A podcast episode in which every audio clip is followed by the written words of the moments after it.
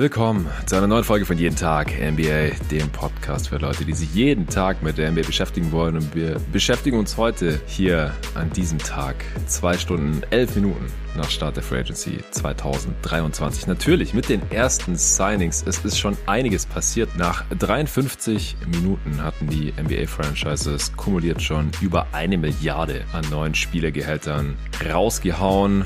Die meiste garantierte Kohle hat Jeremy Grant bekommen. 160 Millionen über fünf Jahre von den Blazers. Kyrie Irving hat einen neuen Deal. 126 Millionen über drei Jahre von den Mavs. Äh, auch Middleton Kuzma, Draymond Green verdienen alle ein dreistelliges Millionengehalt über die nächsten Jahre. Wir hatten viele Resignings, aber auch ein paar Wechsel. Der größte ist wohl Bruce Brown, der in Zukunft für die Indiana Pacers auflaufen wird. Ich habe dabei, um all das und noch mehr zu besprechen, wie versprochen, den Luca Cella. Luca, was geht ab? Hey Jonathan, ja, ich freue mich sehr auf den Pod. Einer meiner absoluten Lieblingstage im NBA-Kalender und Oh, yeah. Ja, mega nice mit dir dann nach den ersten Deals ein paar Stunden später hier alles zu besprechen. Wie geht's dir gerade? James Harden wird wohl nicht mehr für die Sixers auflaufen. Wir haben gerade off-air schon ganz kurz mit ja. Arne drüber gequatscht. Das äh, Mike war schon an und der Recorder lief schon. Ich werde das vielleicht nachher noch ans Ende von diesem Pod hier dran klatschen. Der alte Mann musste jetzt leider ins Bett gehen. der hat bis äh, gerade eben hier noch mit mir live die ersten Stunden der Free Agency verfolgt. Wir äh, haben kurz vorher noch ein paar zusammen aufgenommen und ich habe den so eine halbe Stunde vor Start der Free Agency noch raushauen können. Vielleicht habt ihr den ja schon gehört äh, zu diesem Zeitpunkt. Du hattest noch nicht die Chance dazu, äh, weil du wahrscheinlich dann auch schon äh, vor dem Bildschirm ja, gesessen genau. bist. Wie fühlst du dich genau, gerade? Ja. Ja, es ist so ein bisschen, so ein bisschen schwierig. Ich glaube mal so grundsätzlich, wenn es jetzt nur darum geht, nächste Saison möglichst wieder Regular Season Spiele zu gewinnen, dann wird es schon sehr gut, James Harden zu halten. Aber ich habe es in den letzten Wochen äh, schon mehrmals so ein bisschen angeschnitten. Ich würde ihn halt nicht um für jeden Preis halten. Und der Typ, der liefert einfach nicht ab in den Playoffs. Der hatte zwei grandiose Spiele in der zweiten Runde. Der hatte aber auch vier, fünf richtig miese Spiele. Vor allem, wenn es dann wirklich drauf ankam. Und von daher, ja, ich sehe einfach nicht, wie du mit ihm Titel gewinnst. Und deswegen finde ich die Idee, einfach so ein Gap hier zu machen, schon mal gar nicht so schlecht, ihn einfach ziehen zu lassen, wenn er zu viel Kohle haben möchte. Und als ich gestern das Clippers-Gerücht gehört habe, da habe ich mich echt so ein bisschen gefreut. Also ich habe natürlich direkt von Paul George geträumt. Das wäre natürlich ein grandioser Deal für die Sixers. Aber selbst wenn man irgendwie Terrence Mann und Paul und Covington bekommt und irgendwie ein, zwei First-Round-Picks, dann würde ich das richtig gut finden. Dann kannst du da so ein bisschen retoolen, hast ein bisschen mehr Athletik mit Man. ist ja wirklich okay. Wäre, glaube ich, eine richtig gute Lösung. Viel besser, als wenn du ihn einfach ohne Gegenwert verlierst. Houston hat anscheinend kein Interesse mehr an ihm. Und ja, ich wäre dann einfach froh, dass dieses Kapitel vorbei ist dann. Ja, schauen wir mal, wann er getradet wird. Ich habe mich da auch mit dem Arne in der letzten Folge schon ausführlich drüber unterhalten. Ich glaube, Daryl Morey ist da niemand, der da irgendwas anbrennen lässt. Das ja. haben wir bei Ben Simmons schon gesehen. Also könnte sich doch ein bisschen ziehen. Ich jetzt überhaupt nicht verwundert, dass äh, es da jetzt zwischenzeitlich keine News gab. Uh, und ja, ich weiß nicht, ob die Clippers Man abgeben müssen, weil wenn sonst niemand was anderes haben. Also den müssen die Sixers dann wirklich äh, irgendwie in dieses Paket reinbekommen. Die brauchen so dringend Athletik einfach. Also Terrence mhm. Mann muss da rein aus Sixers Sicht, finde ich. Ja, ja. Okay, da können wir dann drüber quatschen, ja. wenn es passiert ist. Äh, wir kommen gleich zu den Free Agent Signings. Es sind echt schon einige passiert jetzt. Wie viel mhm. sind es denn schon? Äh, so 25 ungefähr, ja. würde ich schätzen auf den ersten Blick. Und wir haben natürlich jetzt auch immer noch ein Auge auf Twitter über die nächste drei Dreiviertelstunde, falls da jetzt noch irgendwas reinkommt. Aber erfahrungsgemäß kühlt es jetzt dann langsam so ab. Vielleicht kommen jetzt noch so zwei, drei, vier, fünf Sachen rein. Es sind auch noch viele große Free Agents auf dem Markt, wo man noch gar nichts gehört hat. Fred Van Vliet, Brooke Lopez und noch ein paar andere. Äh, wir starten gleich rein. Vorher gibt's kurz Werbung vom heutigen Sponsor. Eine der interessanteren Fragen im Leben ist wahrscheinlich, was würdet ihr eurem jüngeren Selbst sagen, wenn ihr die Chance dazu hättet? Da kann man natürlich in verschiedenste Richtungen gehen. Meinem 20-jährigen Ich würde ich zum Beispiel wahrscheinlich sagen, Junge, denk nicht nur, weil du ein paar Mal die Woche Basketball spielen gehst und noch ins Fitnessstudio rennst, dass du essen kannst, was du willst. Hauptsache genug Eiweiß, alles andere ist völlig egal. So dachte ich vielleicht mal und jetzt, fast 15 Jahre später, weiß ich einfach, ja, Makronährstoffe sind nicht alles. Äh, Mikronährstoffe auch auf jeden Fall wichtig. Training ist nur die halbe Miete und die Ernährung mindestens genauso wichtig. Deswegen achte ich mittlerweile darauf, dass ich täglich die richtigen Nährstoffe zu mir nehme. Nicht nur ab und zu und nicht nur, wenn ich Mangelerscheinungen habe, sondern wirklich täglich. Und AG1 ist da eine sehr, sehr praktische Option, um das sicherzustellen. Es ist ansonsten nämlich nicht ganz einfach. Man könnte es natürlich probieren, ja, jeden Tag genug Obst, Gemüse zu sich nehmen. Mache ich auch oft. Aber mit AG1 kann man das ganz easy morgens erledigen. Man nimmt einfach einen Scoop aus der AG1-Dose, löst das mit Wasser auf, kann man auch in anderen Sachen auflösen. Bei mir ist es einfach nur kaltes, stilles Wasser. Und dann habe ich das schon erledigt, kann einen Haken hintersetzen und fühle mich einfach deutlich besser. Und das jetzt schon seit über zwei Jahren, in denen ich AG1 zu mir nehme. ist einfach die ideale Ergänzung zu Sport, einer ausgewogenen Ernährung und natürlich auch ausreichend Schlaf. AG1 ist kein Ersatz für irgendwas, versteht mich nicht falsch.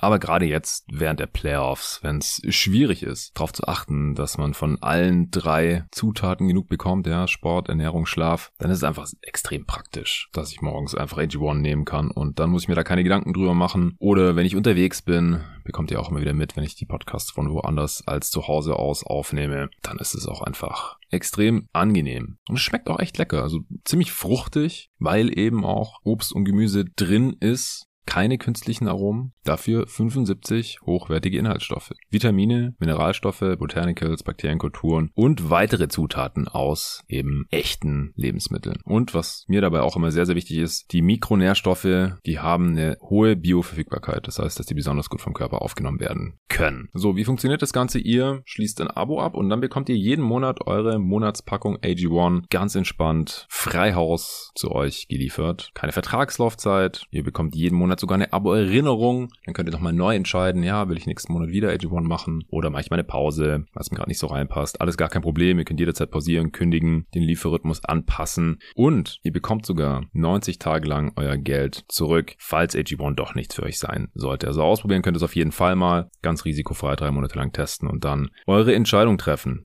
Es gibt wieder die Aktion exklusiv für meine Community, aber auf einem neuen Link aufgepasst. Der neue Link ist drinkag1.com slash jeden Tag NBA. Drink mit D wie Vitamin D. Drink AG1 in einem Stück und dann .com slash jeden Tag NBA. Wenn ihr über diesen Link AG1 bestellt, dann bekommt ihr wieder den kostenlosen Jahresvorrat an Vitamin D3 mit K2 zur Unterstützung des Immunsystems und fünf praktische Travel Packs dazu. Das sind so kleine Tagesrationen AG1.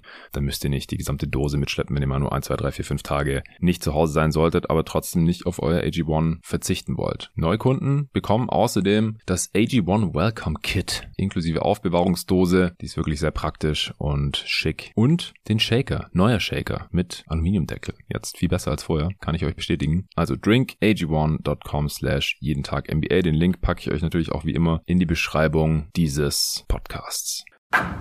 Ja, Luca, wo willst du anfangen? Bei einem bestimmten Team oder bei einem bestimmten Signing, Resigning, Extension haben wir auch noch äh, ein paar gesehen. Was hat dich jetzt hier am, am meisten interessiert oder überrascht? Das ist eine sehr gute Frage, obwohl die Suns eigentlich sehr unspektakuläre Signings gemacht haben, weil es eigentlich alles nur Minimum-Signings waren.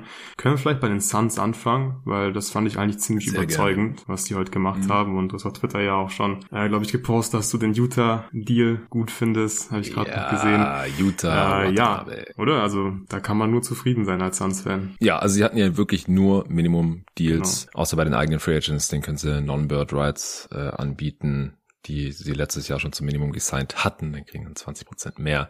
Was sie aber auch teilweise jetzt gemacht haben, also die Deals sind jetzt natürlich noch nicht komplett ähm, in allen Details bekannt. Manchmal fehlen da vielleicht noch irgendwelche Guarantees, äh, Options, Incentives, was auch immer. Das ist sowieso dann erst alles in Stein gemeißelt, wenn die Spieler nächste Woche tatsächlich unterschreiben. Jetzt ab 0 Uhr unserer Zeit, da dürfen sie sich ja nur mündlich einigen, was zu 99 Prozent dann auch äh, heißt, dass es so kommen wird. Es gibt so ein paar Fälle, wo es dann in der Vergangenheit nicht so war, aber das ist wirklich äh, die Ausnahme, die die Regeln bestätigt haben. Die Andre Jordan zum Beispiel damals war schon mit einem Bein bei den Mavs, hatte da schon zugesagt und dann haben ihn seine Teammates von den Clippers entführt und dann ist er doch dort geblieben.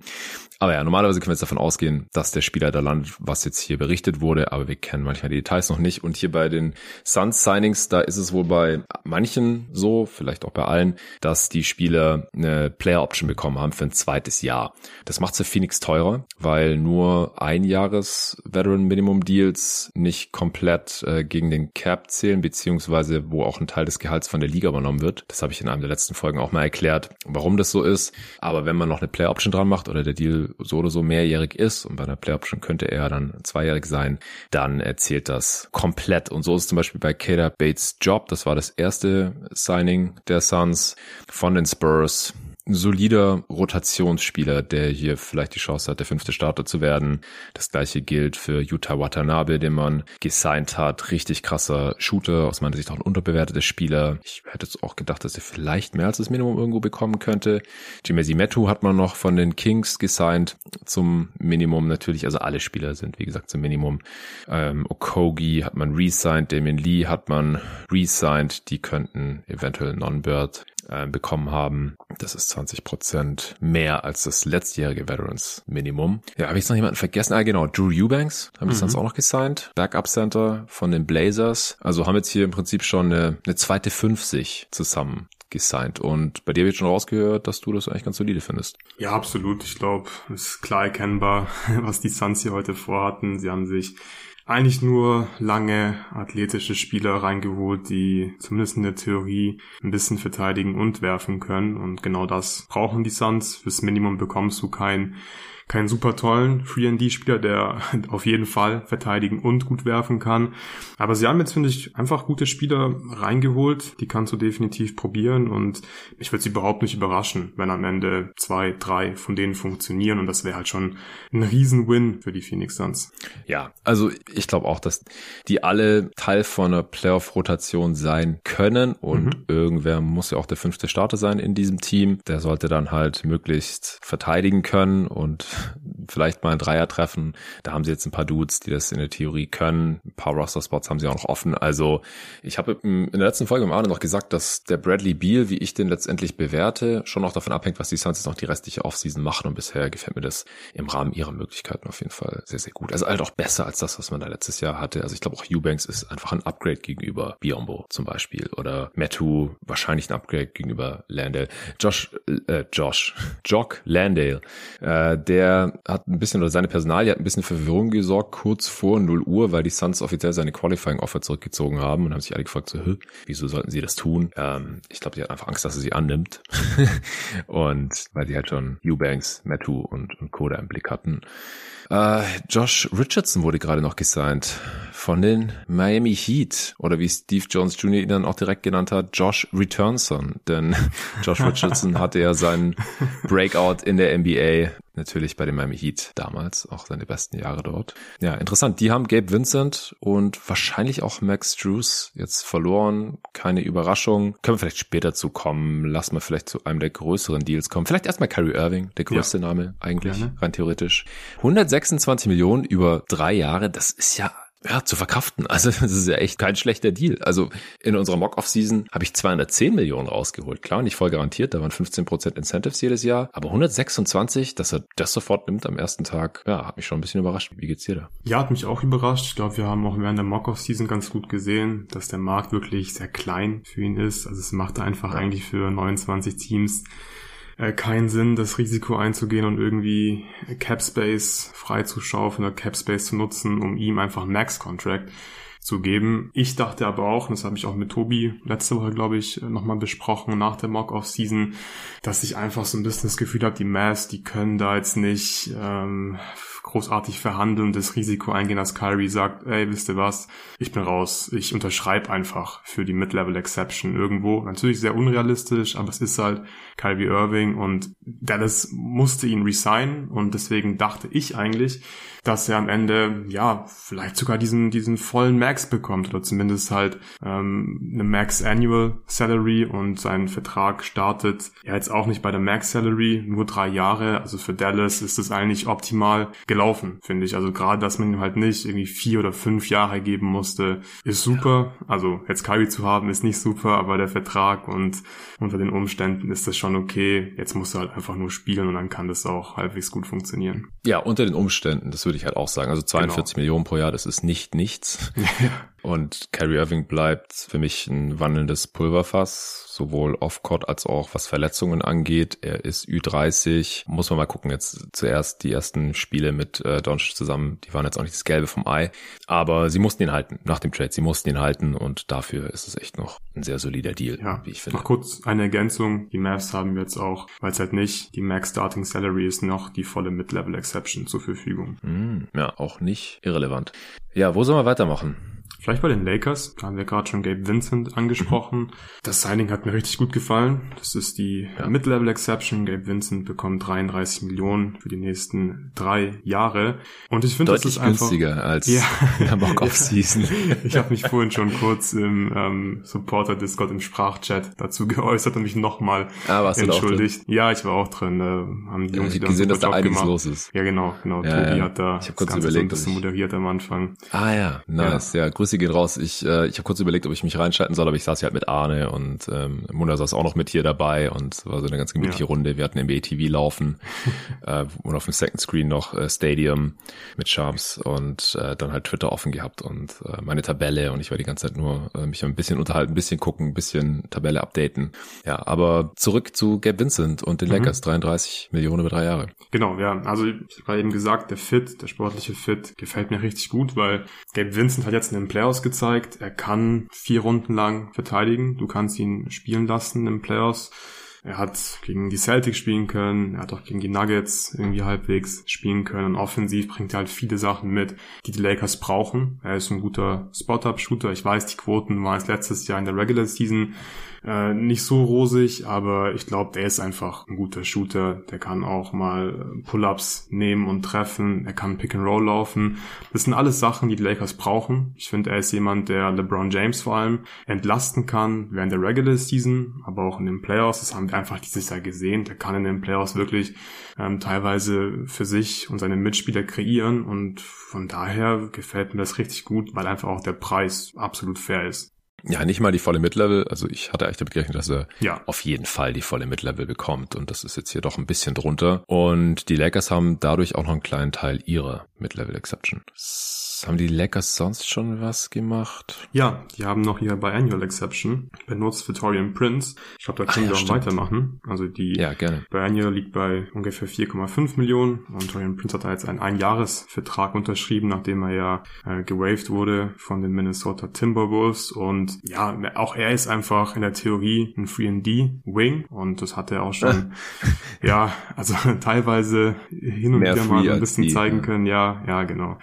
Ähm, aber für 4,5 Millionen für die Biannual Exception kann man da wirklich nicht meckern. Auch das ist, finde ich, ein ziemlich sinnvoller Move. Ist da jetzt jemand, der auf jeden Fall dann in den Playoffs in einer 8er, 9er Rotation sein wird? Weiß ich nicht. Aber ich würde es jetzt auch nicht ausschließen. Und ja, vor allem, weil dieser Spielertyp einfach schwer zu finden ist, auch wenn er jetzt nicht der geilste 3D-Wing-Spieler ist. Ja, auch hier absolut nachvollziehbar. Guter Move, guter Vertrag. Ja, hat mir gut gefallen, was die Lakers heute Nacht gemacht haben. Ja, genau. Also also auf jeden Fall Shooting, das hat in den Playoffs gefehlt, jetzt mit Vincent und Prince. Mit Vincent auch einen guten Defender für seine Position. Torian Prince ja, ist maximal okay defensiv, wie ich finde. Aber ich habe gleich zu Arne gesagt, falls sie Hachimura jetzt irgendwie verlieren sollten, dann kann Prince halt ungefähr seine Rolle übernehmen. Ja. Dann äh, wiegt das sich ganz so schwer. Ja, es, es war auch einfach so heißes Shooting von Rui. Mich würde es nicht wundern, wenn das wirklich äh, der beste Stretch seiner Karriere am Ende sein wird, was er da in den Playoffs gemacht hat, vor allem in der ersten Runde gegen die Grizzlies. Das haben wir einfach so noch nie gesehen von ihm. Ja, er hat halt fast 50 Prozent seiner Dreier getroffen. Ja. Und der Witz ist, dass er in den paar Spielen in, äh, in Washington in den Playoffs mal in der ersten Runde gegen Philly auch, ich glaube sogar über 50 Prozent seiner Dreier getroffen hat. Auf jeden Fall hat er in seiner Playoff-Karriere jetzt halt 51 Prozent von, von Downtown. Ja, dann, ich glaube, der hatte 58 Prozent oder so in den vier mhm. Spielen oder fünf Spielen gegen Philly getroffen. Und das ist halt super small sample size und über seine restliche NBA-Karriere in der Regular Season er hatte halt kein so hohes Volumen, unter 35 Prozent. Und deswegen war er für mich der Number One Candidate für den Jerome James Gedächtnis Award. Nachdem hatte mich Hassan gefragt ähm, für die Answering Machine und äh, die Fragen habe ich halt in den drei Folgen unter der Woche für die Supporter so ein bisschen abgearbeitet. Und ja, Jimura, er hat jetzt noch keinen neuen Deal, aber sollte er gut bezahlt werden, dann kann ich mir sehr gut vorstellen, dass er den, den Deal vielleicht nicht wert ist, wie es bei Jerome James damals auch der Fall war, der auch an den Playoffs in, ich glaube in einer Runde war das oder zwei maximal, total overperformed hatte und dann von den Knicks von Isaiah Thomas überbezahlt wurde. Egal, zurück zur Free Agency 2023. Ich würde gerne über Bruce Brown sprechen. Ja, also, sehr gerne. Dass er wechselt, da war ich mir ziemlich sicher, dass er irgendwo deutlich mehr Gehalt an, angeboten bekommt wie in Denver. Ja, das war auch klar und dass es dann, wie gesagt, da, der, wenn die Diskrepanz groß genug war, war ich mir relativ sicher. Also so volle Mittellevel wären er 12,4 Millionen Starting Salary, glaube ich, gewesen, fast 5 Millionen mehr, als die Nuggets ihm hätten anbieten können. Jetzt verdient er fast 15 Millionen mehr im ersten Jahr. Er kriegt 45 Millionen Dollar über zwei Jahre von den Indiana Pacers. Zweites Jahr ist eine Team Option, also könnte auch sein, dass er nächstes Jahr schon wieder Free Agent ist, falls er die Kohle irgendwie nicht wert sein sollte, was durchaus im Bereich des Möglichen ist, dass er kein 20 Millionen Dollar plus Spieler ist. Aber ich finde das Signing trotzdem sehr geil für die Pacers. Die hatten Cap Space. Brown ist jetzt zwar schon in seiner Prime, aber kann die nächsten Jahre dabei sein, also zumindest die nächsten zweimal, wenn dieses Team vielleicht wieder einen Sprung Richtung Postseason macht. Äh, Arne ist ja, hat ja auch einen Softspot für die Indiana Pacers, äh, vor allem wenn es bei den Bulls gerade nicht so läuft und der hat das äh, Signing auch ziemlich gefeiert. Was hältst du davon? Ja, absolut nachvollziehbar. Ich glaube, Team Option ist ein ganz wichtiges Detail. 45, zwei Jahre wäre schon ein bisschen viel gewesen ohne die Team Option, mhm. aber so ist es, ist es völlig in Ordnung, weil die Pacers hatten halt Cap Space, die hatten nach dem Duarte Trade so um die 32 Millionen Cap Space müssten das gewesen sein, das hat Bobby Marks dann nochmal getweetet vor dem Start. Ja, schon, wir haben Duarte zu den Kings getradet. Zu den Kings, ja, für Draft Compensation, glaube ich, hieß es in gedumpt, dem Tweet. Genau, gedumpt. Ähm, und irgendwas mussten sie ja mit ihrem Cap Space machen. Du musst ja auch irgendwie auf den Salary Floor kommen, der jetzt im neuen CBA auch deutlich höher ist. Und Bruce Brown ist, glaube ich, sportlich ein guter Fit. Der wird wahrscheinlich jetzt nicht äh, 20 plus Millionen wert sein.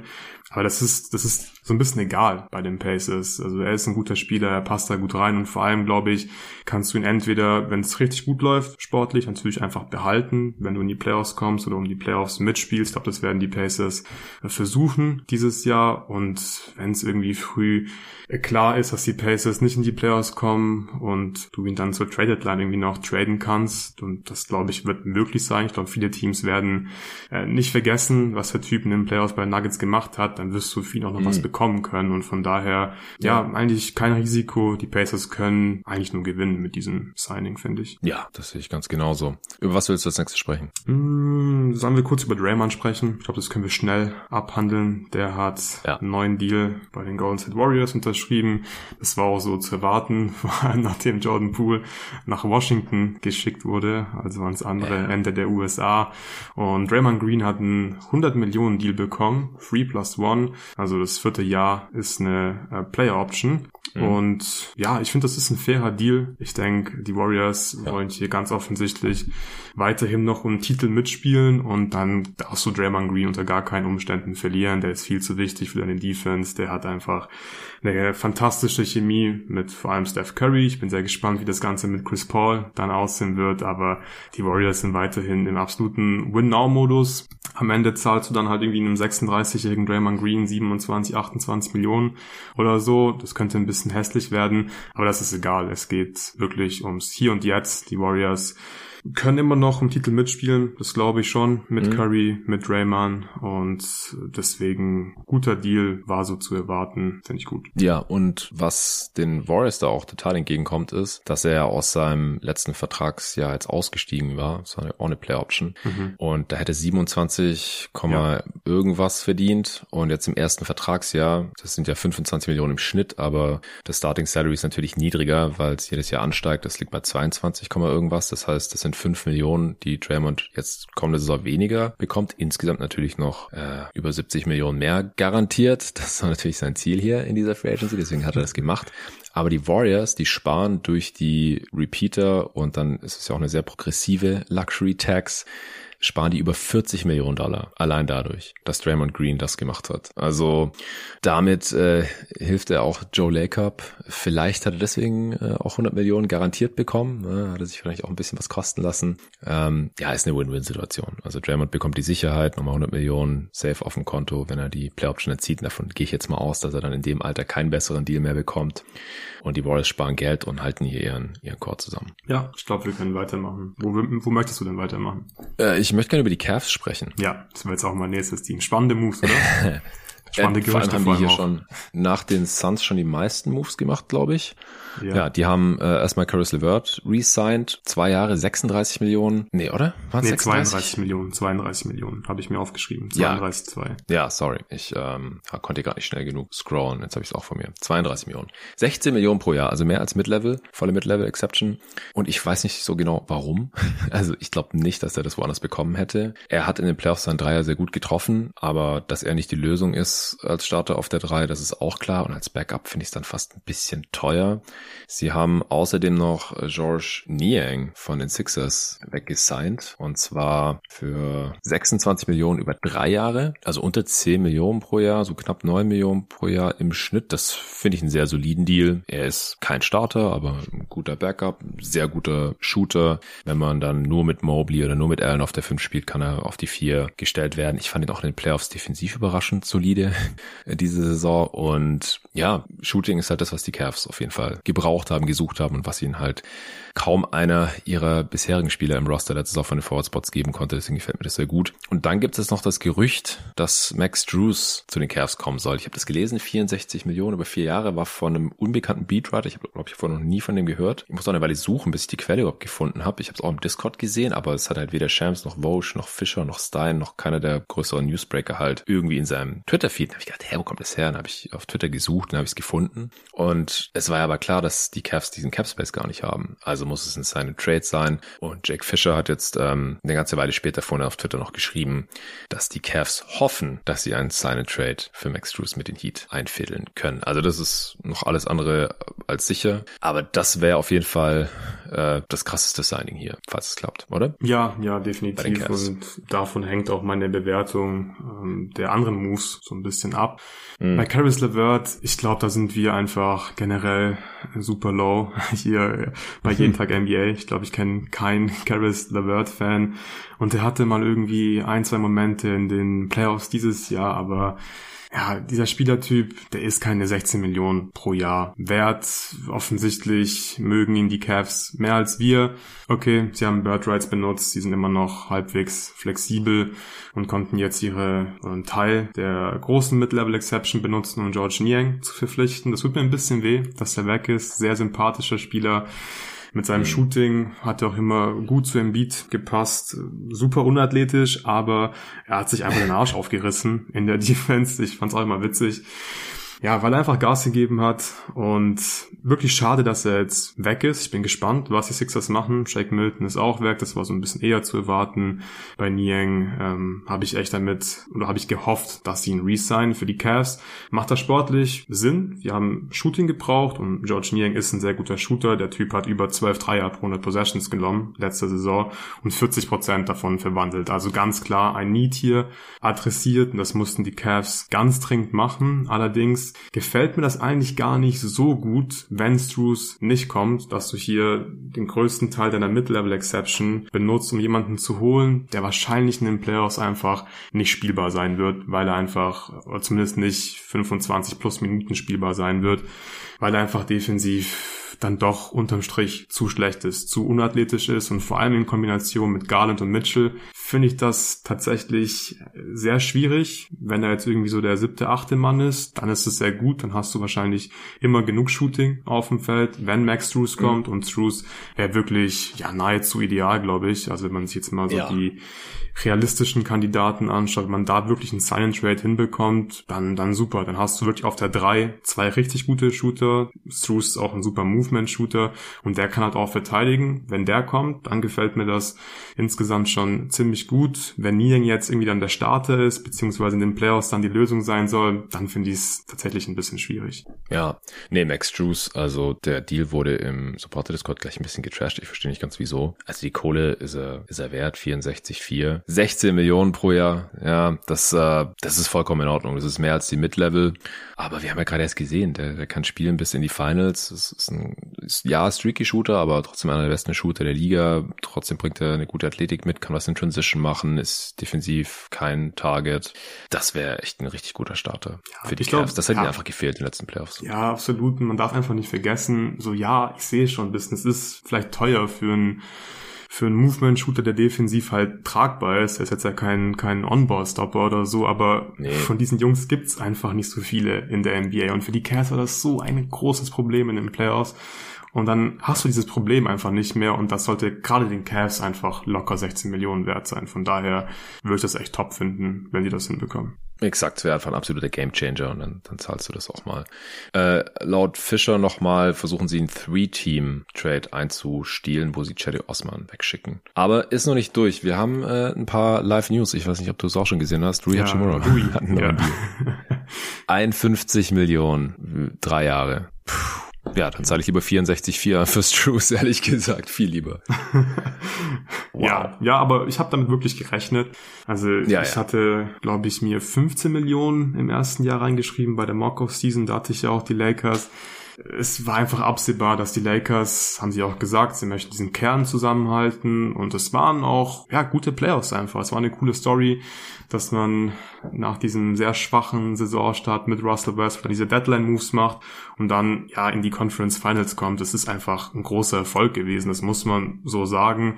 Und Rui war halt ein Teil davon. Er hat auch dann defensiv gegen Jokic teilweise einen okayen Job gemacht und ich glaube, deswegen, ja, mussten die Lakers oder wollten die Lakers ihn jetzt resignen und ich glaube, Rui war in einer ziemlich guten Verhandlungsposition, weil er einfach abgeliefert hat in den Playoffs. Das muss man ihm lassen, auch wenn es jetzt wahrscheinlich 3D-Shooting war. Ja, ähm, es war aber nicht nur das Shooting. Ich finde, er hat auch sonst einfach solide gespielt, wenig Fehler gemacht, ja. ähm, auch sogar gegen Jokic solide gegengehalten, damit er die dahinter roamen konnte und so. Aber er ist halt keine 17 Millionen pro Jahr wert. Sorry.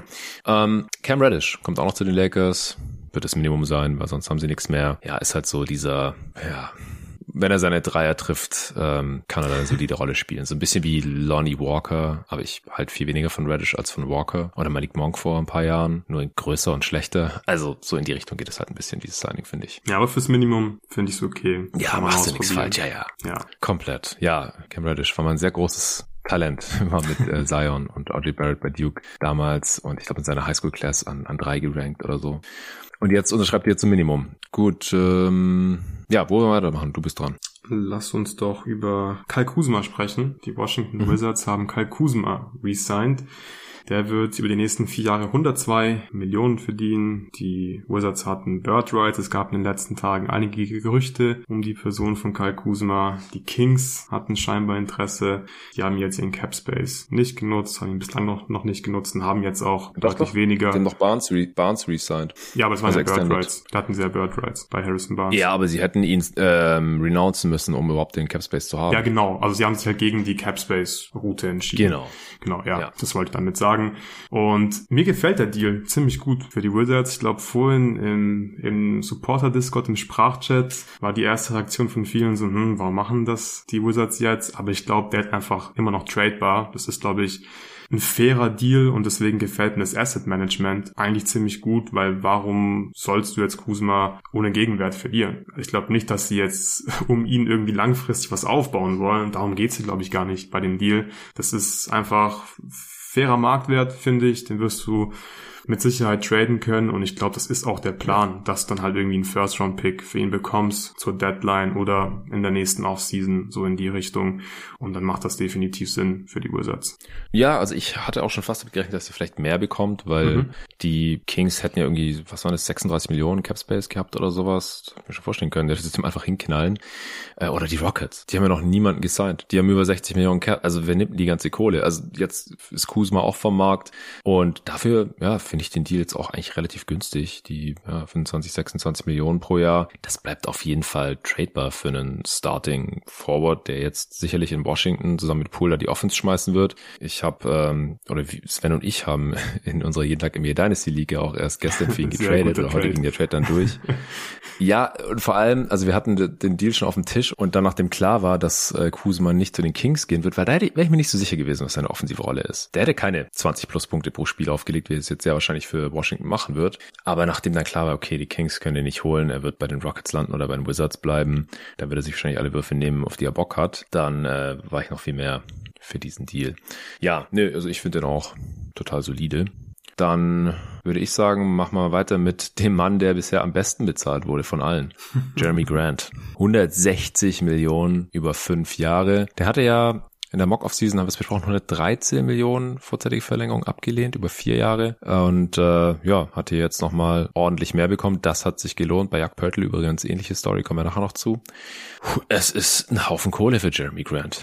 Also äh, 32 Millionen pro Jahr. Es ist auch so ein bisschen das Years Not Dollars Ding. Also das wird die Blazers ja einfach noch lange begleiten, auch lange nach Dames Prime. Aber auf der anderen Seite ist es halt auch ein Zeichen für Lillard. Bei uns in der Mock-Off-Season war es ja auch so. Äh, ich habe als Agent gesagt, ja, jetzt macht mal was, Portland, dann bleibe ich auch gerne hier. Und dann hast du als Blazers GM ja auch Jeremy Grant resigned für ein bisschen weniger. Was waren das? 140, 130? Ich glaube, ich habe ihm sogar noch mehr Geld geboten. Ich glaube, ich war sogar bei 35 Millionen im ersten Jahr. Mm, ja, kann ich gleich mal nachschauen. Ich habe das hier ja. uh, one, away. Ähm, ja, was hältst du jetzt von dem von dem echten Deal in der Realität für Grant? Ich halte erstmal generell gar nichts davon, was die Blazers gerade machen. Ich kann es verstehen, dass beide Parteien irgendwie loyal sein wollen und ich finde es auch grundsätzlich echt schön. Es ist cool, dass mal ein Star bei seinem Team bleiben möchte, auch wenn es mal zwei, drei schlechte Jahre hat. Aber es macht einfach ganz offensichtlich für beide Parteien keinen Sinn. So Two Timelines funktionieren nicht in Portland. Also es hat bei den Warriors nicht funktioniert. Das wird dann bei den Blazers auf jeden Fall nicht funktionieren. Ja. Und sie haben einfach keine richtige Richtung. Und das ist, glaube ich, nie gut in der NBA. Du brauchst eine Richtung. Brauchst eine langfristige Strategie. Und ich weiß nicht, was die Strategie ist bei den Portland Trailblazers. Aber dieses Signing finde ich, ist so ein Indikator dafür, dass sie Dame jetzt wirklich erstmal behalten wollen und dann ist es erstmal nachvollziehbar, dass du Jeremy Grant resigns, weil den kannst du nicht ziehen lassen und dann Lillard sagen, hey, wir wollen mit dir um den Titel mitspielen. So, ja, okay, mhm. wen wollt ihr verarschen?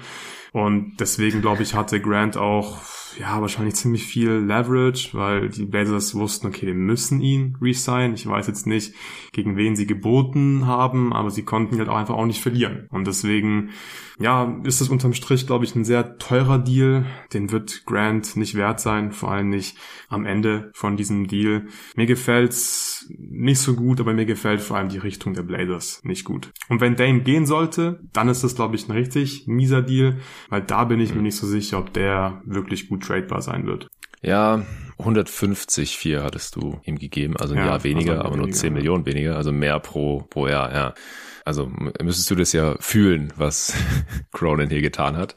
Ähm, nee, ich, ich glaube, ich muss noch abwarten, was die Blazers in der restlichen Offseason machen, weil wenn die echt mit den Two Timelines in die Season gehen oder Dame sogar noch getradet wird und sie dann eigentlich im Rebuild sind und äh, sie können ja granted so erstmal gar nicht traden, ähm, dann sieht es nicht so gut aus. Wenn sie jetzt hier eher ein Winning-Team um Dame bauen, dann passt's dazu und dann will ich da auch nichts gegen sagen. Ja, aber 160 Millionen für Jeremy Grant, das äh, ist, ist eher ein bisschen viel. Ja, wie, wie alt ist denn Jeremy Grant? Ist der schon der 30? 29 jetzt nächstes oder wird ja. ja mit 33 dann die 36 Millionen verdienen. Also 27 Millionen nächstes Jahr ist es okay, finde ich. Das ist in Ordnung, ja. vor allem weil er halt auch wieder ein Forward ist, ein Wing ist, der verteidigen kann, der ein bisschen was kreieren kann, der letztes Jahr ordentlich geworfen hat, aber die fünf Jahre, das tut schon ziemlich weh, glaube ich. Und vor allem jetzt mit dem neuen CBA, ich weiß nicht, ob sich jemand diesen Vertrag reinholen möchte und dafür Assets abgeben möchte.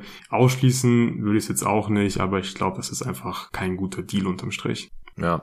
Okay, wo willst du weitermachen? Wir haben noch Cam Johnson, Chris Middleton, die auch jeweils über 100 Millionen bekommen haben. Ja, lass uns Cam Johnson weitermachen. Ja, das ist fast der Deal, den mhm. wir in der Mock-Off-Season auch hatten. Da waren es äh, 110 über vier Jahre mit Player Option.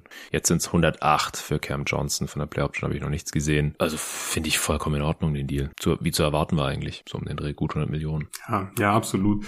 Wir haben es jetzt schon ein paar Mal angeschnitten. Das ist einfach ein Spielertyp, der sehr wertvoll ist. Das ist ein großer Wing, der vor allem in der Offense seine Stärken hat. Ein richtig guter Shooter, kann auch mehr als nur werfen in der Offense. Ist noch relativ jung und das, das war wirklich zu erwarten, dass er so um die 100 Millionen bekommen wird. Er hat dann auch Incentives in seinem Vertrag. Also es sind nicht die ganzen 108 Millionen garantiert. Von daher ist es ja, okay. ein sehr fairer Deal. Und ja, ich glaube, damit können beide Seiten zufrieden sein. Weißt du, was die Incentives sind? Nein, ich habe nur gelesen, dass es welche gibt. Es gibt auch Raptors News. Okay, Freddy. Van Vliet. Ja.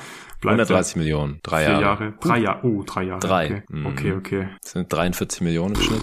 Ich glaube, da müssen wir gleich mal weitermachen. Ja, auf jeden Fall. Also es ist ungefähr die Kyrie Money. Vielleicht hat er hier den, den Markt für Ja. Fred Ach, ein bisschen. Das, ach du Scheiße, das sind ja, das sind ja über 40 Millionen im ersten Jahr. Ja, ja. Das sind fast 45 Millionen dann 2025, 2026. Du klingst nicht so begeistert als Raptors-Sympathisant hier gerade.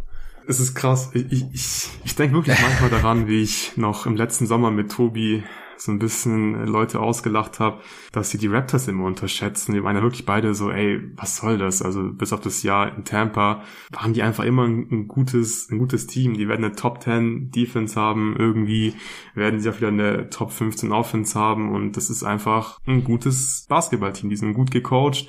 Und es war einfach klar, man wird versuchen zu gewinnen. Und das konnte ich noch von dem Jahr sehr gut nachvollziehen, weil ich finde, die haben Spaß gemacht und man konnte immer sagen, ey, in den Playoffs willst du nicht gegen Toronto spielen. Ich glaub, oh, wow, wow, wow, wow, warte mal, warte mal, warte mal ganz kurz. Es ist nicht bei den Raptors. Er geht zu den Rockets. Ah, okay, okay, dann macht das schon deutlich mehr Sinn.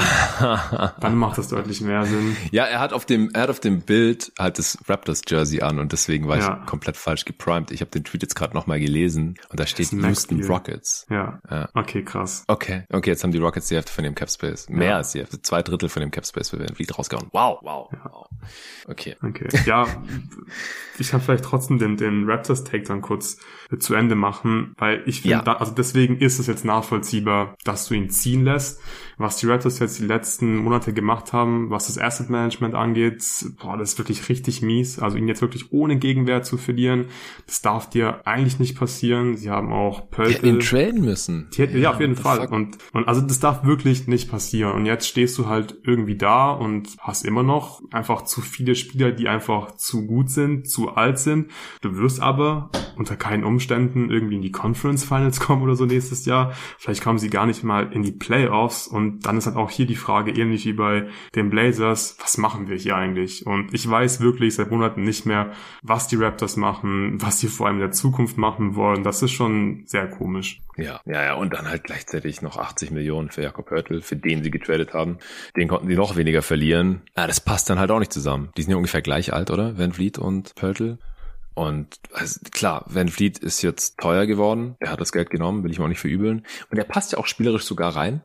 Houston, die brauchen den, die brauchen ja so einen Spieler sogar eigentlich, außer dass er halt natürlich dann wahrscheinlich nicht mehr Teil des nächsten guten Rockets-Teams sein wird. Aber ich, ich mag sowas eigentlich, so einen guten Organisator, Shooter, Passer. Davon profitieren halt junge Mitspieler, die, die ganzen athletischen Freaks um ihn herum da. Das wird denen gut tun und trotzdem werden die Rockets jetzt nächste wahrscheinlich nicht so besonders viel reißen. Ähm, aber der ist jetzt halt mal der dringend nötige Adult in the Room, wie die Amis so schön sagen. Also einfach ein erwachsener Mensch in diesem Team. Ja. Äh, zusammen mit Udoka als Coach. Das ist gut für die Culture. Und sie haben halt die Kohle. Also irgendwann muss die Kohle. Also sie müssen ja wirklich im wahrsten Sinne des Wortes, du hast vorhin schon erwähnt, der Salary Floor, der muss erreicht werden. Und das finde ich ja noch die beste Option für, für Houston in der Situation. Ja, gesagt. also aus Houston Sicht, ja, geht das völlig in Ordnung. Sie haben wirklich einen Leader gebraucht. Ähm, ich glaube, der wird den jungen Rockets definitiv helfen. Gefällt mir auch viel besser als James Harden, weil Fred Vliet wird den Ball nicht 36 äh, Minuten lang in der Hand haben und äh, Jalen Green dann irgendwie in der Ecke schmoren lassen. Das wird einfach nicht passieren. Es ist ein viel besserer sportlicher Fit und du hast es gesagt, also die mussten irgendwas mit ihrem Geld machen. Von daher, ob es jetzt irgendwie 40 Millionen sind im ersten Jahr oder 30 Millionen, ist ja eigentlich ja, irgendwo so ein bisschen egal. Und für Fred Van Vliet ist natürlich ein No-Brainer. Also es ist schon eine krasse Story. Der Typ war undrafted einfach und jetzt bekommt er einfach einen Max-Deal. Das ist, und der Typ ist ja. 1,70 Meter groß ungefähr. Krass. Also das hättest du niemandem vor zwei Jahren erzählen können, dass der mal so viel Kohle verdienen wird. Ah ja, vor zwei Jahren vielleicht schon eher. Ja, so vor, ja, bisschen, bisschen länger, bisschen länger. Ja. Der Championship kam er noch von der Bank. Ich weiß auch noch sein erster. Aber Max, aber guck mal, Max, wirklich, also Max, ja. Max Deal für ja, Max Ben Bleed, weiß ich nicht. Also es ist schon krass. Es ist krass. Und ich weiß noch, wie sein, seine erste Vertragsverlängerung hat, hat er bekommen 50 Millionen oder so. Das wurde auch ziemlich kritisiert, also nach seinen zwei Jahren, weil er undrafted war. Und jetzt bekommt er einfach einen Max-Deal. Und man kann es doch nicht mal so wirklich kritisieren. Ja. Außer die Seite für die Raptors. ähm, wie hat dir der Pörtl dir gefallen? Nicht gut. Also es ist einfach zu viel Geld für einen Center, aber es ist jetzt nicht viel zu viel Geld. Ich glaube, der ist schon so seine, weiß nicht, 12, vielleicht auch 15 Millionen wert. Also 12 Millionen ist halt die Mid-Level Exception und das war schon klar, dass er mehr als die Mid-Level Exception bekommen wird. Das Problem hier ist, finde ich, gar nicht mal so sehr das Signing jetzt, was auch nicht gut ist. Das Problem ist halt mehr, du hast ihn geholt und das war irgendwie dann komischerweise ein Zeichen, okay, wir sind immer noch im Win-Now-Modus, warum auch immer weil du hast OG behalten, du hast Fred Van Vliet behalten, du hast Jakan behalten zur Deadline und deswegen war klar, okay, du musst Van Vliet halten im Sommer, ansonsten macht das Ganze eigentlich nicht so super viel Sinn.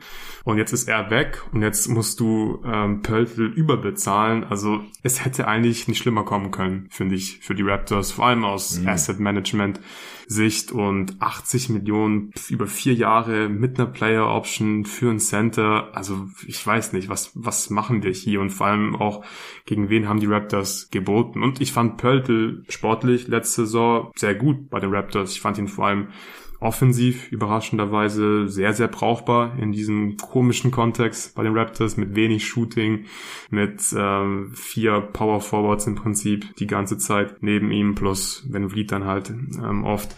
Er war gut als Pick-and-Roll Roman, das haben sie gebraucht, sie haben einen klassischen Rim Protector gebraucht, das, das hat alles irgendwo Sinn ergeben für Raptors Verhältnisse zumindest, aber es ist zu teuer und du hast keine richtige Richtung, finde ich. Ich weiß nicht, was Raptors jetzt machen werden. Ja. Eigentlich musst du jetzt wirklich ernsthaft drüber nachdenken, Siakam zu traden, auch OG zu traden. Du brauchst einfach Assets und du brauchst Picks, junge Spieler, damit du einfach eine Zukunft hast, weil dieses Team, wie es aktuell geformt ist, wie es aktuell ähm, ja da steht, das, das, das ja. gewinnt keine Playoffs-Serien. Das kommt wahrscheinlich gar nicht in die Playoffs und dann musst du einfach ein Rebuild starten oder ein Retool zumindest. Ja, äh, haben die gerade überhaupt einen Playmaker im Kader? Also Malachi Flynn. Ist er noch im Kader? Ist er nicht Free, Free Agent? Agent? Ist er noch? Ich glaube, der ist Free Agent. ähm, ja, wir, wir müssen einfach abwarten, wie die restliche Offseason aussieht, um diesen Purtle-Deal zu bewerten. Ich finde es im Vakuum gerade noch so okay. Also Vucevic hat dasselbe bekommen, im Prinzip auch 20 Millionen pro Jahr, halt nur über drei Jahre. Und mal gucken, was Brook Lopez jetzt bekommt. Ja, ist, aber ähm, ja, aber das Ganze jetzt mit dem Vucevic-Deal zu vergleichen, klar, kann man schon machen, aber es ist einfach halt ein mieser Deal von Vucevic. Es ist, es ist einfach, mhm. auch Pöltl, der ist, glaube ich, sehr solide für die Regular Season, aber bei ihm bin ich mir auch nicht sicher, ob du den in den Playoffs dann wirklich spielen lassen kannst. Ich bin ein großer Brook Lopez-Fan. Ähm, da sehe ich es schon eher, weil der ist einfach so ein krasser Rim Protector und der ist ein richtig guter Shooter und der kann auch was im Post machen. Das sind ja, das kannst du ja nicht behaupten von Jakob Pöltl. Der ist halt einfach nur solide an beiden Enden des Feldes und dafür ist einfach viel zu viel Geld für ein Center. Wir haben 2023, das ist schon sehr teuer. Ja, ja, alles fair. Okay, wo machen wir weiter? Chris mhm. Middleton müssen wir auf jeden Fall noch kurz. Ähm, ja. 102 Millionen über drei Jahre. In der Mock-Off-Season bei uns hat er 100 über vier bekommen. Das war teamfreundlicher. Die Bucks sind trotzdem noch 18 Millionen unter der Luxury-Tax. Ähm, der hat ja auch seine Play-Option abgelehnt gehabt und hat jetzt ähnlich wie bei Draymond im Prinzip einfach ein bisschen längerfristige Sicherheit oder beziehungsweise einfach nochmal 102 Millionen garantiert. Wie gefällt dir der Deal? Das war doch zu erwarten, oder? Es war klar, dass er mhm. äh, jetzt Money gegen, gegen Years so ein bisschen austauscht. Er hat ja, glaube ich, wie viel waren es? 40 Millionen Player Option. Ja äh, nicht gezogen. 40,4. 40,4, danke. Und ja, die Bugs mussten ihn ja auch halten. Also du kannst jetzt nicht Chris Middleton einfach verlieren. Wie willst du das äh, Janis erklären? Vor allem nicht ohne Gegenwert. Und deswegen, ja, nachvollziehbar. Das war genauso zu erwarten. Jetzt ist halt die große Frage, was passiert mit Brook Lopez, weil die Rockets ja immer noch genug Cap Space um Brook mhm. Lopez mhm. zu sein und eigentlich müssen die Bucks auch ihn halten. Ich weiß nicht, wie Milwaukee Brook Lopez irgendwie ersetzen möchte. Und äh, ich glaube, das Ziel muss sicher ganz klar sein, wir müssen Middleton und Lopez halten. Middleton haben sie jetzt geresigned, gut gemacht. Aber sie müssen noch unbedingt Brook Lopez einen neuen Vertrag hinlegen und den muss er dann auch unterschreiben. Ja, wie gesagt, sie haben laut Bobby Marks, müsste es gewesen sein, noch die 18 Millionen unter Luxury Tax. Die Rockets müssten jetzt noch, was hat Van Vliet im ersten Jahr, 40 Millionen? 40, ja, also über 20 haben sie Dann noch. Über 20, ja, 22 vielleicht oder sowas. Ich weiß nicht, ob er wegen 4 Millionen mehr pro Jahr dann von Milwaukee nach Houston geht. Ist halt auch noch hier keine State Tax in Texas, dann ist es noch mehr, sind es wahrscheinlich 5, 6 Millionen Unterschied. Ja, aber Lopez hat auch schon einiges verdient in seiner Karriere. Ich weiß nicht, was er da dann präferieren würde, mhm. aber mich würde es schon wundern, wenn die Bucks ihn nicht halten können jetzt, nachdem Middleton ja ähm, quasi auf Geld verzichtet hat in der nächsten Saison. Ja, aber ich wäre schon ein bisschen nervös, glaube ich, als Bucks-Fan. Ja. Es dauert ja. mir jetzt, glaube ich, schon so ein bisschen zu lang. ja, kann auch sein, dass Brook einfach chillt, jetzt keinen Bock auf den Stress hatte, direkt am 1. Juli. Kann ich mir auch vorstellen. Hat noch ein paar Comics gelesen. Abhängt. Ja, ja.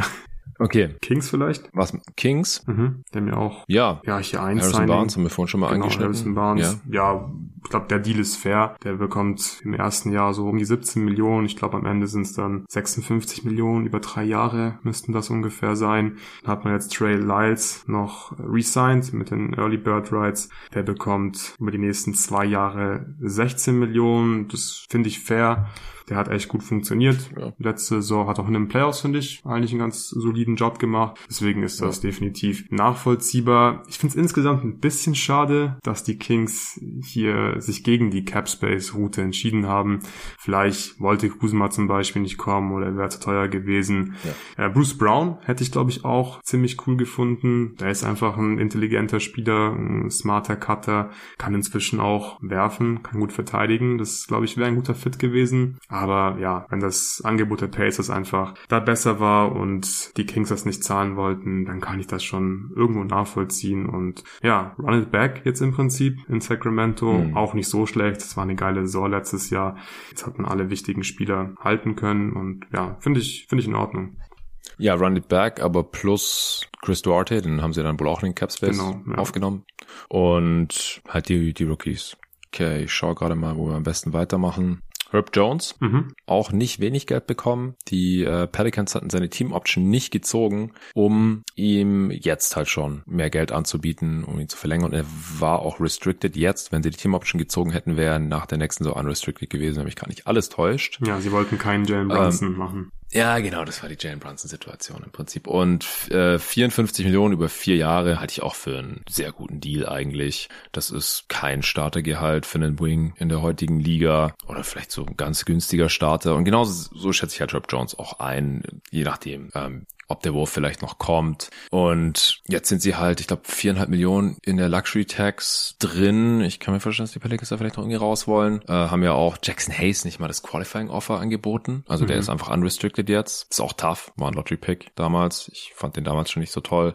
Aber passt halt einfach nicht in dieses Team rein. Hat sich auch nicht wieder oft entwickelt. Äh, Josh Richardson haben sie ja jetzt auch ziehen lassen. Wie gesagt, er wieder bei Miami unterschrieben. Aber das ist auf jeden Fall wichtig, dass sie Herb Jones jetzt hier schon gehalten haben. Relativ günstig. Der gehört zum jungen Kern. Auf jeden Fall dazu, zusammen mit Dyson Daniels. Und Trey Murphy, natürlich Zion, wenn er fit sein sollte. Finde ich einen soliden Deal. Ja, ja, ganz klar. Ich meine, der verdient jetzt dieses Jahr im ersten Jahr weniger als die Mid-Level Exception. Das ist einfach ja. ganz klar Mid-Level Exception Spieler. Natürlich hängt einiges vom Wurf bei ihm ab, aber das ist ähm, All Defensive Material, das ist ein Wing. Und wenn er das einfach irgendwie hinbekommt, die Defense mit dem Wurf so ein bisschen zu kombinieren, ist auch ein guter Cutter, finde ich. Das ist einfach, mhm. das ist er definitiv wert und guter Move von den Pelicans, dass sie ihn jetzt zum Restricted Free Agent gemacht haben. Und ich glaube, das ist für beide Seiten gut. Das ist ein teamfreundlicher Vertrag. Herb Jones geht hier kein Risiko ein, bekommt ja life-changing Money, glaube ich. Das kann man schon sagen. 54 Millionen freut mich für beide Seiten. Ja, so viel haben wir jetzt gar nicht mehr, was wir noch nicht besprochen haben. Bulls, die Wolves, was gemacht? Bulls, ja, gerne. Ähm, wie gesagt, wir kriegen Arnes Takes äh, ja. nachher noch hier hinten dran, aber Javon Carter reingeholt mhm. und Kobe White verlängert. Ja, ja, ein Deal finde ich gut, den anderen finde ich jetzt nicht so so prickelnd aus Bulls Sicht. Javon Carter hat mir letztes Jahr bei den Bucks richtig gut gefallen. Der Typ ist so eine Klette am Ball einfach. Hab auch ein bisschen über ihn nachgedacht, ja. als ich meine All-Defensive-Teams äh, zusammengestellt habe. Mhm, und vor allem hat er auch ähm, letzte Saison den Jumper sehr gut getroffen. Und deswegen ist es finde ich ein sehr guter Deal für die Chicago Bulls. Sie haben natürlich jetzt auch ein Loch auf Point Guard, leider, weil Alonso wahrscheinlich nächstes Jahr auch wieder kein Basketball spielen kann. Und jetzt zahlen sie Javon Carter 20 Millionen über die nächsten drei Jahre. Das sind dann im Schnitt so um die 6,5 Millionen. Sie benutzen einen Teil ihrer Mid-Level-Exception dafür und das, das passt, glaube ich, auch ganz gut rein. Die Bulls waren letztes Jahr aus irgendeinem Grund in der Top 5 in der Defense, haben relativ aggressiv am Ball verteidigt. Klar, Caruso, auch Dosunmu gefällt mir defensiv ziemlich gut als Guard. Ich weiß, war Down hier letztes Jahr bei ihm, aber die haben einfach einige Turnover forcieren können und da passt Javon Carter richtig gut rein. Natürlich hängt auch bei ihm, ähnlich wie bei Herb Jones, einiges vom Wurf ab. Wenn der Wurf nicht fällt, dann wird es ein bisschen tricky mit äh, vielen Minuten, aber wenn er den Wurf trifft, wenn er vor allem auch dann die Würfe vor allem nimmt und Gegner irgendwie halbwegs respektieren müssen, dann wird er den locker 25 Minuten, glaube ich, geben können, 25, 25 Minuten richtig gute Defense vor allem geben können und deswegen ja. gefällt mir das ziemlich gut. Klar, die Bulls generell finde ich jetzt nicht so spannend, was die machen, die sind einfach ein absoluten Niemandsland, aber hey, immerhin gutes Signing heute getätigt. Ja, ich finde es auch okay, also wahrscheinlich ein Upgrade gegenüber dem alten Patrick Beverly jetzt. Und die Bulls definieren sich ja interessanterweise irgendwie über die Defense. Äh, zumindest letztes Jahr war es der Fall. Und da passt er halt gut rein. Und ja, ja es ist ein 3D-Guard, der äh, innerhalb der Dreilinie einer der schlechtesten Shooter-Finisher der Liga ist, kurioserweise.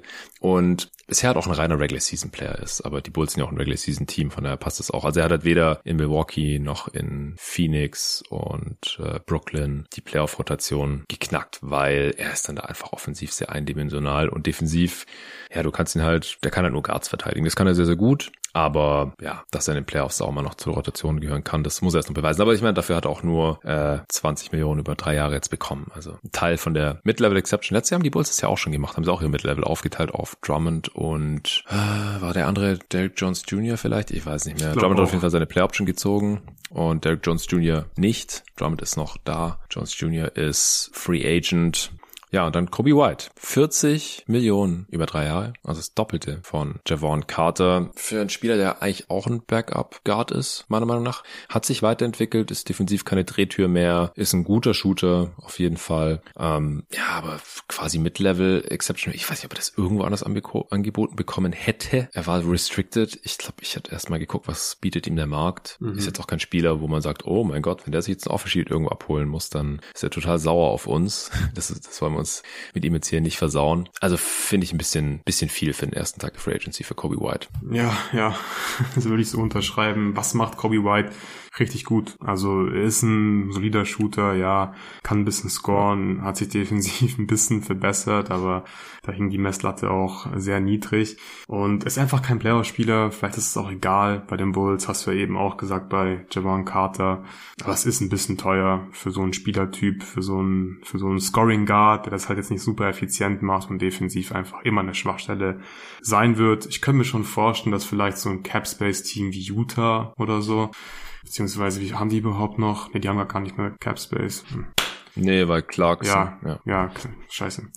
Ich kann mir schon vorstellen können, dass vielleicht so ein Capspace-Team wie die Rockets unter Umständen mhm. vielleicht sagen würden, ja, das ist ein junger Spieler, probieren wir aus, aber die brauchen sie eigentlich nicht. Und deswegen war auch hier ja, nee. nicht wirklich ein Markt da für, für Teams, die Ambitionen haben. Macht es keinen Sinn, die Mid-Level Exception für Kobe White auf den Tisch zu legen. Deswegen, ja, es ist wahrscheinlich ein bisschen zu teuer für die Bulls am Ende. Ja.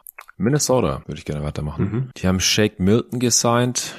10 äh, Millionen zwei Jahre. Außerdem äh, Nikhil Alexander Walker gehalten und äh, Troy Brown Jr. reingeholt. Also Nikhil Alexander Walker halte ich für den relevantesten Spieler, das relevanteste äh, Signing. Von denen, äh, hast du da den Vertrag irgendwie mitbekommen? Nee, habe ich nicht. Ich habe mir nur aufgeschrieben, zwei Jahre, ich glaube. Ja. Das Gehalt ist ja, noch nicht bekannt. Glaub, ja, nee, genau. Also keine Ahnung, was er bekommen hat, deswegen kann man es jetzt schwer beurteilen. Ich glaube, es ist nicht so schrecklich viel und ich fand in den Playoffs echt gut, vor allem defensiv. Also das äh, finde ich ein gutes Resigning. Äh, Troy Brown Jr., da gibt es das Gerücht, dass er einen Teil von der Mid-Level-Exception bekommen hat. Oh, ja, war halt auch nicht wirklich ein Rotationsspieler am Ende für die Lakers. Und Shake Milton, also es ist irgendwie alles drei Spiele, die so ungefähr auf einem Niveau sind, so mehr oder weniger.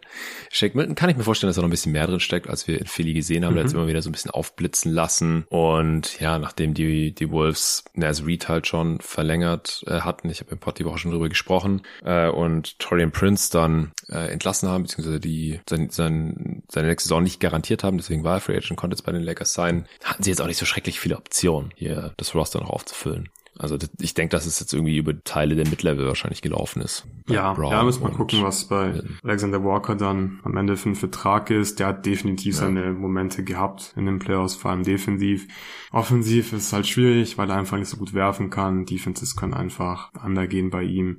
Und er tut sich einfach offensiv schwer, aber ja, kann ich nachvollziehen, dass man ihn halten möchte. Ich gehe jetzt mal davon aus, dass es ein relativ teamfreundlicher Vertrag sein wird. Shake Milton könnte ich mir auch echt gut vorstellen, dass das ziemlich gut funktionieren wird in Minnesota. Ich glaube, das war letztes Jahr eine schwierige Situation bei den Sixers hinter Maxi, hinter Harden. Da waren die meisten Minuten schon weg und hatten die Sixers auch noch ähm, Melton der natürlich ähm, eine wichtige Rolle hatte, der ganz klar da der dritte Guard in der Rotation war und dann gab es einfach nicht mehr viele Minuten für Shake Milton, aber ich glaube schon, dass er gerade in so Lineups mit Towns auf der 5 zum Beispiel, falls die gemeinsam spielen sollten, von diesem Platz profitieren wird. Der kann ganz ordentlich zum Korb ziehen, kann offensiv generell einige Sachen einfach ordentlich machen, hat einen großen Body für so einen Guard und ja, 5 Millionen dafür pro Jahr. Ich glaube, da kann man jetzt nicht nicht so viel falsch machen. Ja. Ich habe jetzt hier noch vier Signings in meinem Sheet. Mhm. Äh, ich werde jetzt einmal kurz raushauen und dann kannst du noch deine Gedanken dazu kundtun. Kevin Love bleibt bei den Heat. Ich gehe mal davon aus, dass er das Minimum bekommt wieder. Joe Ingles, 22 Millionen, zwei Jahre Orlando Magic. Das war so ein bisschen vielleicht der What the fuck Deal heute für mich. Echt? Weil ich nicht ganz nachvollziehen kann. Ja, und ähm, Reggie Jackson, also das so, war das noch war mehr What the fuck. fuck. ja, oder halt noch mehr überbezahlt. 10 Millionen für zwei Jahre wieso bekommt er mehr als das Minimum? Der hat den Playoffs überhaupt nicht gespielt. Ich check's gar nicht. Muss ein geiler Lockroom-Guy sein. Und äh, Trey Jones, 20 Millionen, zwei Jahre, mhm. 10 Millionen pro Jahr. Das ist auch das, was er eine Mock auf diesem Monat bekommen hatte, nur über drei Jahre. Also das ist einfach ein sehr, sehr solider Deal für den äh, ja noch Starting Point Guard der San Antonio Spurs. Ja, ja, lass uns doch kurz Trey Jones abhandeln. Ich glaube, da gibt's gar nicht so viel zu sagen. Das ist, das ist ein fairer Deal. Of Season, was gerade eben gesagt, hat er selber bekommen. Und deswegen, ja, das ist, das ist es ist nachvollziehbar. Spurs haben sowieso extrem viel Cap Space, irgendwas müssen sie damit machen und da jetzt dann erstmal 10 Millionen in Trey Jones zu investieren, finde ich völlig in Ordnung, ist ein guter Deal. Dann würde ich, glaube ich, gerne bei, bei Joe Ingles weitermachen, weil das finde ich eigentlich ja. ganz interessant. Da war ja Fred Van Vliet auch ein Thema bei den Magic, dass sie einen jungen, dass sie einen Guard brauchen, der einfach ein bisschen Shooting mitbringt, ein bisschen Playmaking auch äh, weil die Magic einfach gerade im Backcourt jetzt nicht allzu viel Shooting haben mit Fultz, mit ähm, Jalen Sachs auch.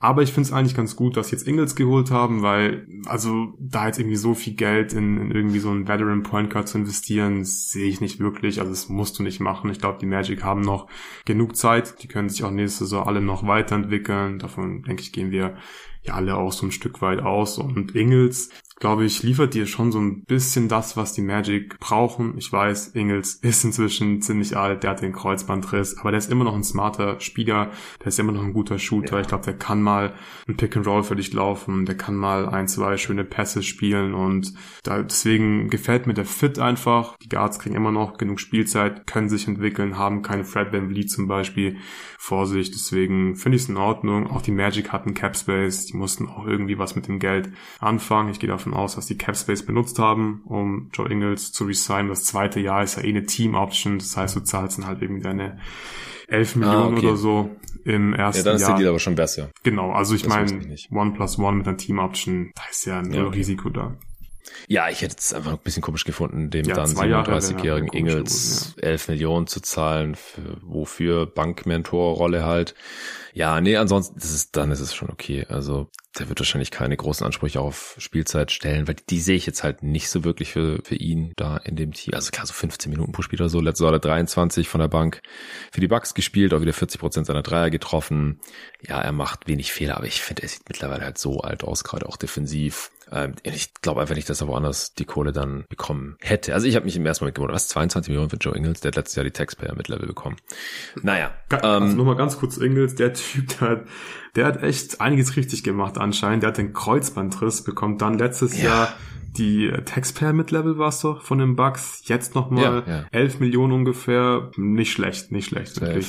Mhm. Ja, auf jeden Fall. Ich meine, das ist der Vorteil, wenn du vor deinem Kreuzbandriss auch schon nicht so super athletisch warst. Dann macht nicht so einen riesen Unterschied. Du bist einfach immer noch smart, kannst immer noch werfen, bist immer noch groß. Aber also in seiner Prime konnte der halt auch Guards verteidigen. Da war der einfach shifty genug und mhm. dann halt on top noch smart, relativ groß. Und das ist einfach vorbei mittlerweile. Ja. Okay. Porzingis Extension vielleicht noch kurz. Okay. War jetzt kein Signing, ja. aber ja, das sind ja auch wichtige News. Der hat sich jetzt mit den Celtics darauf geeinigt, also hat sich auf einen 60 Millionen Vertrag über zwei Jahre geeinigt. Der hätte 77,2 bekommen können, das wäre das Maximum gewesen, deswegen relativ teamfreundlicher Deal. Ich bin jetzt immer noch kein großer Fan von diesem Trade generell, aber klar, wenn du ihn äh, dir reinholst im Trade für Marcus Smart, dann willst du ihn auch halten und 30 Millionen pro Jahr sind im Vakuum wahrscheinlich schon okay für Porzingis, oder? Ja, ja, ja, also würde ich auch sagen. Gerade wenn man jetzt sieht, was Jeremy Grant bekommen hat zum Beispiel, dann äh, stimme ich da schon zu. Das ist schon in Ordnung. Jetzt ist es halt kein, kein Rental, schon mal safe, wird nächsten Sommer nicht abhauen. Und wenn er jetzt sich nicht wieder ganz krass verletzt, dann sollte er auch tradebar bleiben auf dem Deal. Ist schon okay. Äh, Julian Champagny von den Spurs äh, wurde auch re-signed. Vier Jahre, zwölf Millionen Deal, also ein bisschen mehr als Minimum.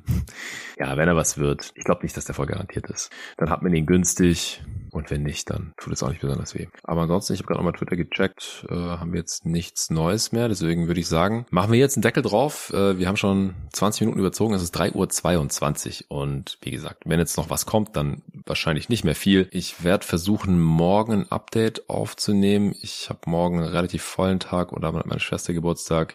Ich habe noch bei einem Umzug mit und ja, bis ich jetzt im Bett bin, bis der Pod draußen ist und sowas, damit ich ein bisschen Schlaf abbekomme, ähm, werde ich auch nicht so super früh morgen aufstehen. Also ich gucke mal, ob ich morgen irgendwann noch ein Update unterbekomme nach dem Geburtstag, vielleicht bevor ich pennen gehe, wenn da irgendwas krasses passiert bis dahin. Ansonsten vielleicht noch am Sonntag. Ich fahre am Sonntag nach Stuttgart runter zu dir, Luca, wahrscheinlich sogar straight zu dir mhm. vor deiner Haustür mit dem Motorrad. Und äh, dann machen wir unsere jeden Tag NBA Dynasty League Draft. Wir haben morgen da Draft Day. Äh, ich habe jetzt zwar keinen Pick mehr da, aber wir haben das letztes Jahr schon live kommentiert dann da für unsere, was haben wir ungefähr 60 Manager oder sowas. Ja. Ähm, das, das hat auf jeden Fall Bock gemacht. Das machen wir da und dann nehme ich vielleicht danach noch ein Update auf. Je nachdem. Ansonsten spätestens Montag, Montagmorgen, bevor ich mich dann in den Zug setze und wieder zurück nach Berlin fahre.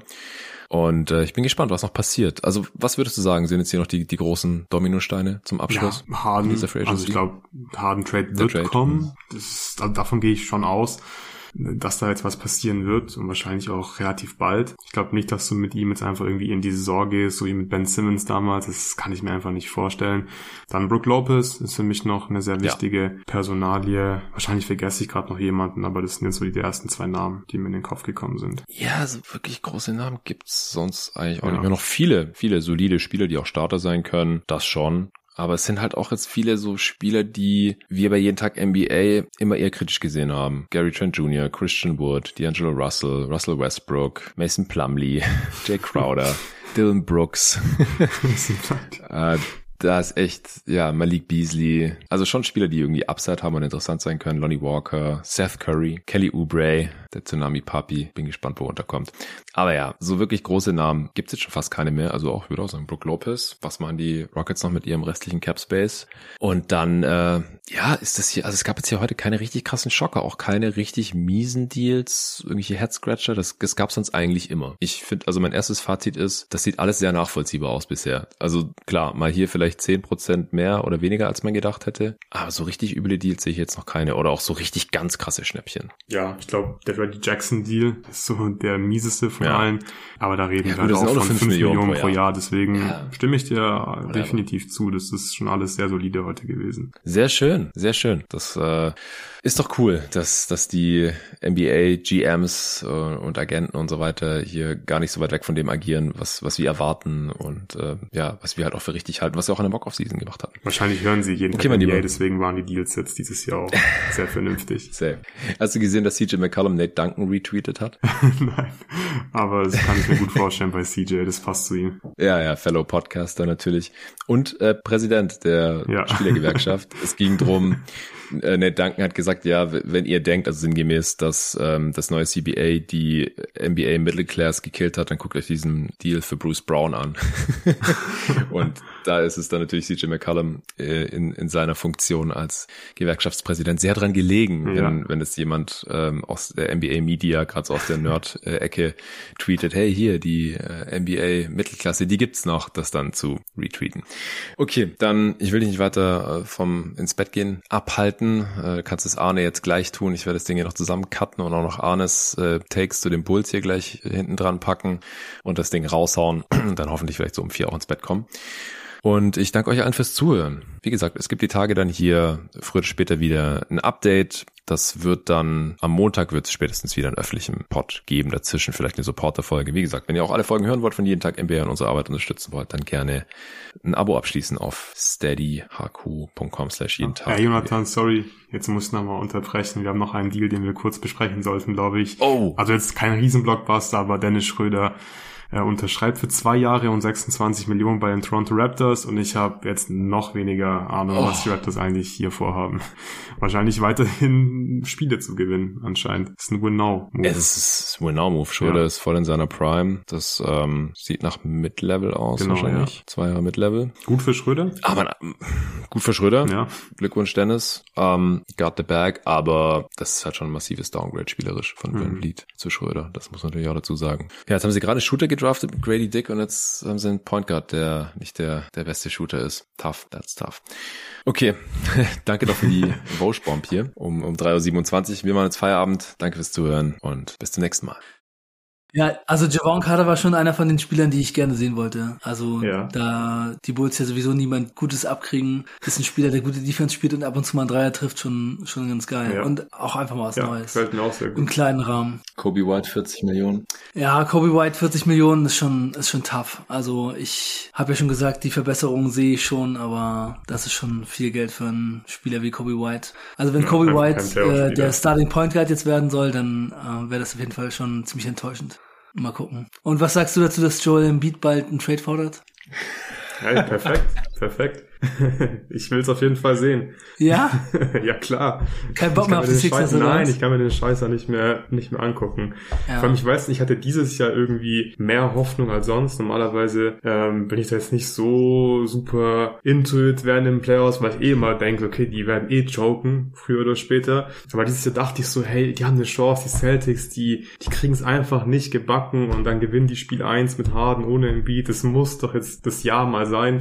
Und dann am Ende wieder so ein No-Show im Prinzip in Spiel 7. Mhm. Deswegen, ich bin echt so ein bisschen durch.